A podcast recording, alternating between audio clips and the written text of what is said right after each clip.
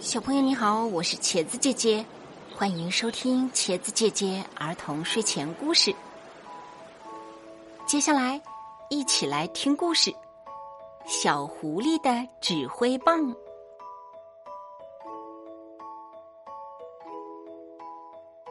一大早，小狐狸就在东翻西找，弄得屋里一片狼藉。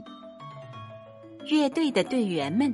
早等在小狐狸的家门口了，他们有的拿着号，有的拿着琴，等小狐狸来排练节目。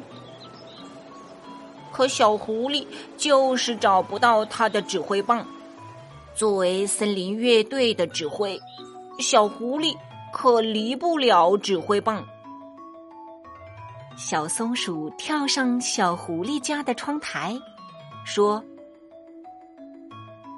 小狐狸，你找什么呢？”小狐狸没有功夫搭理小松鼠，不耐烦地说：“我在找我的指挥棒。”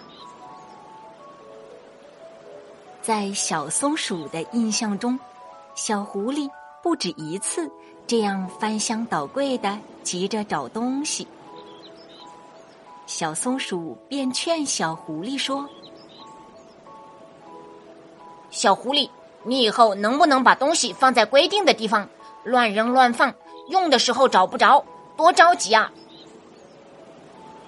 小狐狸满不在乎的说：“你说的我懂，可是我不习惯。”小松鼠见小狐狸急得满头大汗。就帮着他找，最后，小松鼠竟是在屋外的一棵树下的草丛里找到了小狐狸的指挥棒。小狐狸拿到了指挥棒，高兴极了。忽然，他灵机一动，说：“小松鼠，帮我个忙好吗？我不是喜欢乱放东西吗？你放东西有条理。”那你替我保管指挥棒，怎么样？小松鼠一点儿也不情愿，可是他思考了一会儿，还是点头答应了小狐狸。之后，小狐狸再也没有指挥棒的烦恼了。每次排练要用指挥棒的时候，小狐狸总是把手一招，说。小松鼠，把我的指挥棒拿来。小松鼠也总是会及时的递上指挥棒。